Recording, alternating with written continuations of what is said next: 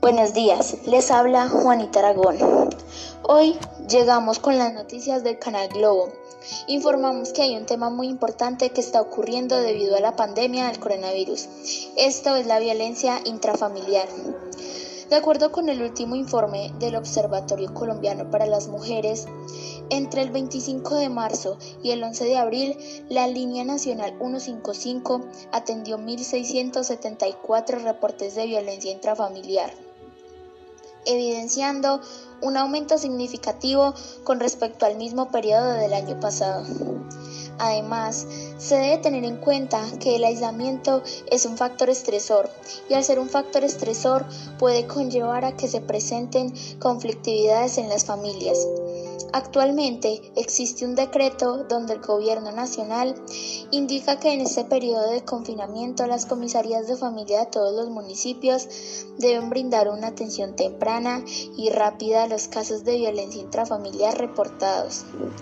Si bien es cierto que debemos entender que esta situación nos afecta a todos de formas diferentes, hay algunos comportamientos que van más allá de conflictos que pueden ser manejados en casa, porque ponen en riesgo la salud física y psicológica de otros miembros del hogar.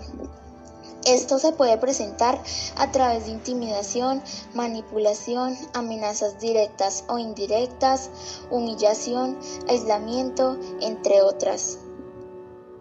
Buenos días, les habla María Fernanda y hoy vamos a hablar sobre la violencia intrafamiliar. Señales de que en tu casa hay violencia intrafamiliar. Hay mucha gente que vive estas advertencias y señales, pero nunca le prestan atención, como por ejemplo moretones o marcas hechas por cuerdas cuando se amarra a alguien, en particular alrededor de las muñecas, los tobillos o los brazos lesiones inexplicables que parecen ocurrir una y otra vez.